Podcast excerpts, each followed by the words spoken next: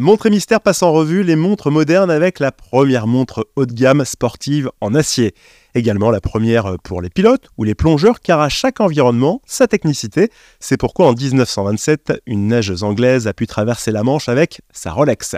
Bonjour et bienvenue dans Montre et Mystère, je suis Guillaume Lariche, journaliste et je suis en compagnie d'Alexandre Bouchard, vendeur d'élite de montres de luxe. Alors Alexandre, que faut-il entendre par montre moderne et quand est apparue cette première montre? Alors la montre moderne, c'est un grand mot, parce qu'on cherche tout le temps à, savoir quelle va être la montre la plus moderne. Ça veut dire qu'elle elle dépend en fait de ses codes, donc en fonction de, chaque époque où elle est. Euh, par exemple, euh, au 19e siècle, la montre moderne, c'était une montre justement qui n'était pas euh, rococo flamboyante, c'est une montre qui est précise, c'est une montre presque militaire, comme tu peux voir Breguet avec les montres achetées par Napoléon. On doit diriger des hommes, donc on doit avoir l'information, pas de décoration, rien à voir. Après, on va avoir au fur et à mesure, au niveau du 19e siècle, euh, la montre bracelet qui va apparaître plus ou moins à la fin, mais on a cette montre gousset qui est toujours dans les mêmes codes. Donc on va avoir une mixité entre la montre à gousset qui va ensuite se parer euh, d'une montre bracelet. Il y a les premiers tests à peu près dans les années 1880 dans la marine allemande. C'est vraiment avec Albert Santos, Dumont et la Maison Cartier qu'on a une première montre bracelet telle qu'on la connaît aujourd'hui hein, euh, dans son usage, dans sa fonction, et qui n'a rien à voir avec la première montre bracelet portée euh, euh, par la, reine de Naples, donc Caroline Bonaparte, ça devenu Caroline Murat, chez Breguet, où elle, c'était vraiment une montre bijou. Après, tu vas avoir cette montre donc bracelet qui va évoluer avec la Première Guerre mondiale, où là désormais on veut de l'étanchéité parce que lors de la guerre il y a de la boue, il y a de l'eau, donc on va chercher à, la protéger, donc on va avoir des montres bracelets assez épaisses. Euh, finalement, on va se poser la question aussi bah, donc, de cette fameuse étanchéité à voir avec la plongée. Est-ce qu'une montre peut aller sous l'eau? Donc cette montre-là qui a fait l'objet d'un record chez Rolex, euh, la neigeuse, en fait, la portait au cou. Hein, elle l'avait en collier et pas au bras. Donc, euh, et cette montre-là, en fait, euh, euh, elle était, c'est-à-dire surtout étanche, mais c'est pas une montre de plongée à proprement parler, parce que même, tu vois, quand il y a eu le, record en 1936 avec Omega de la première montre de plongée, finalement, c'est pas une montre de plongée, c'était une montre qui allait sous l'eau. Et en fin de compte, il faudra attendre 1953 avec Blancpain pour la première montre de plongée avec tous les codes de la plongée, c'est-à-dire lunettes unidirectionnelles, couronne WC, euh, on puisse la lire à, 20 cm sous l'eau avec euh, justement, alors à l'époque du tritium, maintenant c'est du superluminova pour pouvoir voilà, avoir une lecture de, la montre. C'est quoi C'est les deux choses que tu viens de... Alors le, tritium et le superluminova en fait sont des, des couleurs, enfin des, matériaux phosphorescents. Donc en fait à l'époque c'était radioactif, un tritium, donc on a arrêté parce que bon, on pouvait perdre ses cheveux ou ses dents. Et donc après on a le superluminova, donc il faut vraiment imaginer que ça a capté le solaire, donc le soleil pardon, et euh, quand tu vas euh, aller sous l'eau ou même tu es dans l'obscurité, d'un coup, ça va illuminer la montre au niveau de ses index. Et euh, parfois, c'est aussi placé sur les aiguilles de la montre. Donc tu peux lire bah, l'heure dans le noir. Ce que tu appelles index Les index, ce sont les, marqueurs de, de l'heure. Ça va être au niveau donc des espèces de, de barres, pour faire simple. Direct. Donne les heures. Exactement. Ok. Alors justement, cette traversée de la Manche en 1927, tu disais, elle l'a portée au cou. Tu expliquais aussi juste avant que euh, pendant la guerre mondiale, la première guerre mondiale, on essayait d'avoir forcément l'heure, mais euh, pour l'étanchéité, pour éviter euh, que ça puisse être un petit peu cassé par la boue, par différents problèmes qui pourraient se venir des, chocs et tout ça, ça nécessite forcément d'alourdir le matériel L'alourdir, non. En fait, si tu veux, c'est qu'on a eu des procédés au niveau des matériaux, du métal, euh, qui n'était pas encore là. On a de l'innovation pour savoir quand est-ce qu'on peut avoir du solide et du léger. Donc en fait, tu vois, aujourd'hui, l'acier, c'est du, euh, du 416L. Voilà, c'est un matériel qui est facile à travailler, mais aussi qui a une solidité. Donc, euh, tu vois, il y, a un acier euh, spécifique. Euh, il y en a d'autres marques qui ont développé. Rolex aussi a un acier spécifique selon ses propres codes, qui a des charges en termes d'innovation. Donc, on va avoir donc des, évolutions dans, dans, la matière. Hein. Pareil, tu vois, au niveau des, des ors, tu vas avoir des, ce qu'on appelle un N euh, qui, est, qui est mis, ou en fait qui va donner simplement euh, euh, une typologie de l'or en fonction de sa couleur. Est-ce qu'il est plutôt jaune, jaune-rose, etc. Parce qu'après, à un moment donné, ça va donner un, rendu assez sympa. Alors, des montres pour faire la guerre, des montres pour plonger, des montres aussi pour les pilotes. À chaque montre, sa spécificité, ou alors toutes sont identiques Déjà, le mécanisme est de, de base, hein. c'est-à-dire que tu vas avoir de quoi te donner l'heure. Euh, en revanche, tu vas avoir des, choses qui sont des paramètres en fonction du sport et de l'activité euh, qui, vont être pris en compte. Une voiture, il y a quand même de l'accélération, des freinages. En fait, à l'époque, on faisait pas de la mécanique euh, solide, enfin, c'est dans le sens que on cherchait pas à la rendre solide, on faisait un peu des, mouvements qui étaient un peu gros, qui étaient moins fins, moins raffinés surtout. En fait, aujourd'hui, on adore faire euh, des trucs euh, très très simples parce qu'on a d'autres machines, on a l'électronique qui permet d'avoir du découpage de précision. Donc là, quand tu regardes des mondes des années 30-40, ça te paraît un peu plus gros, quoi. Il y a des plus gros engrenages. Donc c'était plus solide à proprement parler. Mais il n'empêche qu'on s'intéressait plutôt, tu vois, pour les voitures, à avoir, euh, je pense à Vachon Constantin, qui te mettait euh, le cadran décalé, comme ça tu n'avais pas à tourner ta tête euh, pour, lire l'heure, tu la lisais directement, voilà, tu avais une diagonale de l'œil qui, qui, rentrait.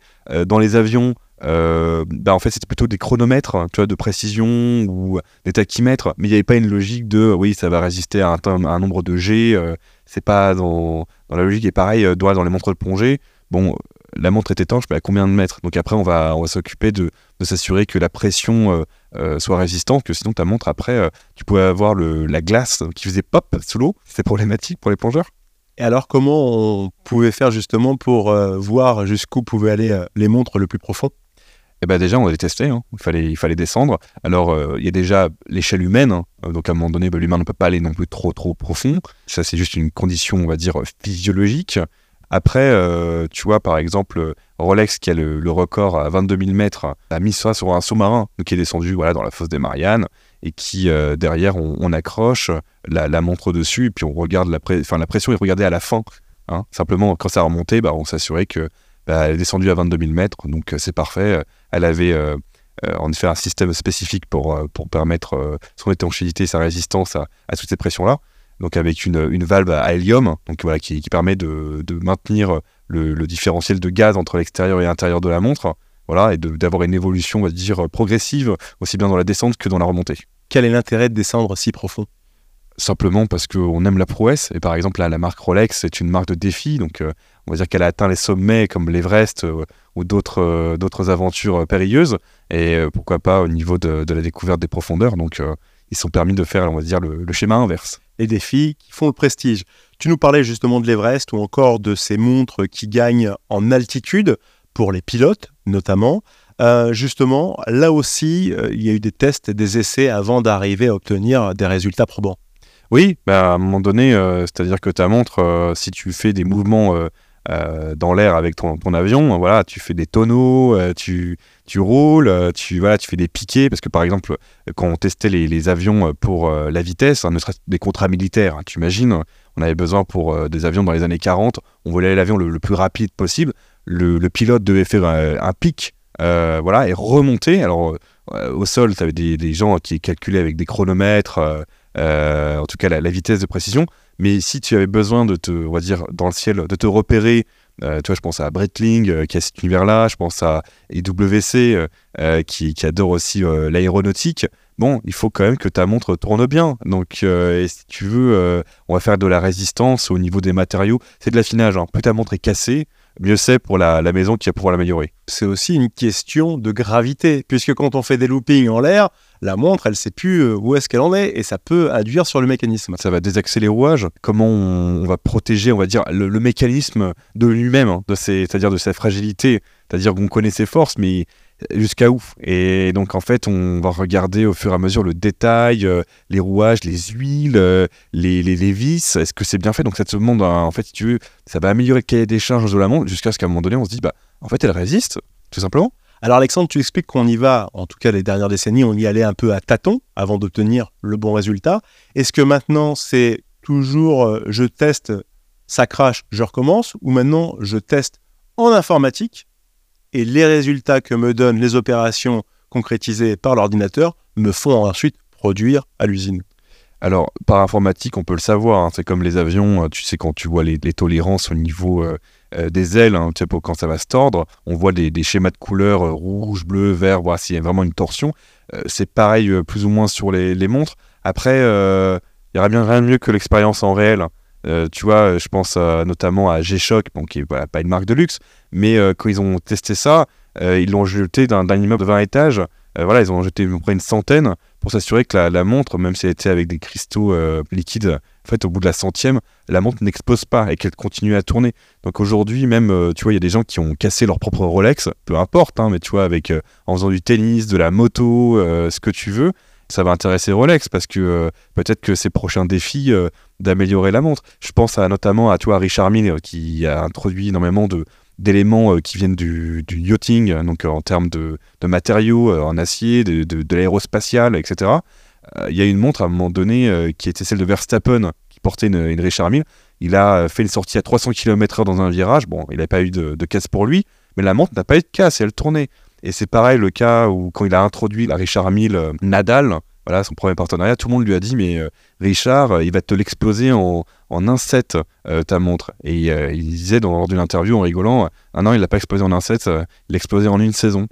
Et donc, c'est pour te montrer la, fiabilité et la solidité au fur et à mesure en fonction du choix des matériaux. Richard Mille, qui ne produit que 3000 montres par an. Exactement, à peu près, c'est dans les tolérances, voilà, dans, dans, ses estimations, dans ses projections, parce qu'il cherche aussi bah, à garder son identité de marque. Hein. Il est plutôt axé sport, que ce soit voiture, yachting, euh, presque à l'espace. Quand on le devine, on, en a envie parce qu'il utilise des, matériaux euh, voilà, euh, qui, au niveau des, tolérances pour les, échanges de température, c'est pas une montre en plastique. Hein. Il y a des éléments qui pourraient te faire penser que, mais c'est tout est allégé. c'est une montre qui est très agréable à porter. c'est solide. Il y a vraiment une, recherche dans la recherche et développement. Alors on parle des montres modernes avec notamment la première montre haut de gamme sportive en acier. Alors cette première montre haut de gamme euh, sportive en acier, euh, en fait, on, pourrait croire que c'est euh, comment dire n'importe quelle marque, mais en fait, il faut comprendre que c'est la première montre avec bracelet acier en plus. Donc là, on est chez Audemars Piguet, donc en 72, où là, tu vas avoir une, montre qui sort de nulle part, simplement parce que Audemars Piguet était en grande difficulté financière, puis ils ont un projet de sortir une montre sur le marché italien pour la Jet Set avec première montre avec un bracelet acier. Et cette montre-là était à environ 3000 francs suisses euh, à l'époque. Enfin, il faut comprendre que si elle était à 10 000 euros aujourd'hui, euh, elle est à, comment dire, à, un dixième de cette valeur pour Rolex à l'époque, qui était plus qu'une Tool Watch et pas une montre de luxe. Et donc, ça a choqué. Et euh, cette montre-là arrivait avec de nouveaux designs, des écrous au niveau de sa lunette, on avait des nouveaux codes, tu vois, il y a, des, toutes des formes géométriques. C'était un, un ovni ce truc-là. Et pourtant, même si elle n'a pas fonctionné au départ, elle est devenue une icône, elle a même changé le monde de l'horlogerie, puisque désormais on voit plein de gens porter des montres avec des bracelets acier. Alors cette première montre moderne sportive en acier, elle vaut combien maintenant? Dans leur catalogue, normalement, la montre euh, coûte 8000 à 10 000 pour le premier, on va dire, premier modèle en acier à peu près. Sauf qu'aujourd'hui, le monde a changé en termes d'organisation de marché. Il y a un phénomène de tension qui est créé et si ces montres-là ne sont pas disponibles, en fait, euh, elles sont vendues à des très bons clients parce qu'il y a aussi de la spéculation euh, euh, boursière sur le marché de la, seconde main. Donc ces montres-là sont acquises seulement si tu veux dire tu es un client régulier, connu. C'est presque un cadeau que te fait la marque, si tu veux. Montre et mystère qui passe en revue les montres modernes, aujourd'hui touche bientôt à sa fin. Y a-t-il encore une chose à savoir? Oui, alors la notion de modernité évolue toujours. Euh, en revanche, on a l'impression que c'est un peu stagnant. Tu vois, on a les grandes maisons euh, aujourd'hui bah, restent sur leur modèle emblématique, iconique. Donc, tu vois, ce soit la, Nautilus de Patek Philippe, euh, la, la, comment dire, la Submariner de, chez Rolex. je peux en citer plein d'autres, mais en tout cas, tu vois, dans, cette, dans cet esprit sportif de la montre à, à bracelet métal. après, il y a des innovations dans le moderne euh, qui, vont être sur des jeux soit de mécanique nouveaux en termes de complications. Euh, tu vas avoir des indépendants euh, qui après bah, deviennent des icônes, par exemple Jacob Co, avec notamment la, Astronomia Tourbillon, où ils ont remis au goût du jour le, tourbillon, mais ils l'ont joué, jouent avec des nouveaux codes, c'est assez intéressant. Euh, il y a un côté un peu cirque dans, cette montre-là. Après, tu vas avoir aussi des, explorations techniques, comme j'évoquais tout à l'heure, avec Richard Mille dans la matière, tu vraiment d'aller euh, chercher euh, des nouvelles textures, des, nouveaux matériaux extraordinaires d'autres industries, donc j'étais espace et, yachting. Mais tu vas avoir par exemple Cartier, qui a sorti une montre qui s'appelle la ID2, où il n'y a pas d'oxygène dedans, elle est entièrement hermétique de façon à éviter la friction au maximum euh, entre les, rouages, et ce qui fait que bah, la montre est très très précise. Donc tu vois, on va explorer la notion de modernité. Donc euh, la question c'est quelle, quelle, sera la prochaine modernité? Merci Alexandre. Alors après avoir abordé euh, la question euh, des montres modernes, Montre Mystère s'intéressera au prochain épisode sur la question de savoir pourquoi le luxe est l'atout de la haute horlogerie, à l'image par exemple de l'or euh, flammé où la maîtrise du feu au degré près est nécessaire puisqu'elle permet comme ça de changer les couleurs que l'on souhaite. Montre et Mystère, merci de nous avoir suivis. C'était Guillaume Lariche et Alexandre Bouchard. On vous dit à bientôt.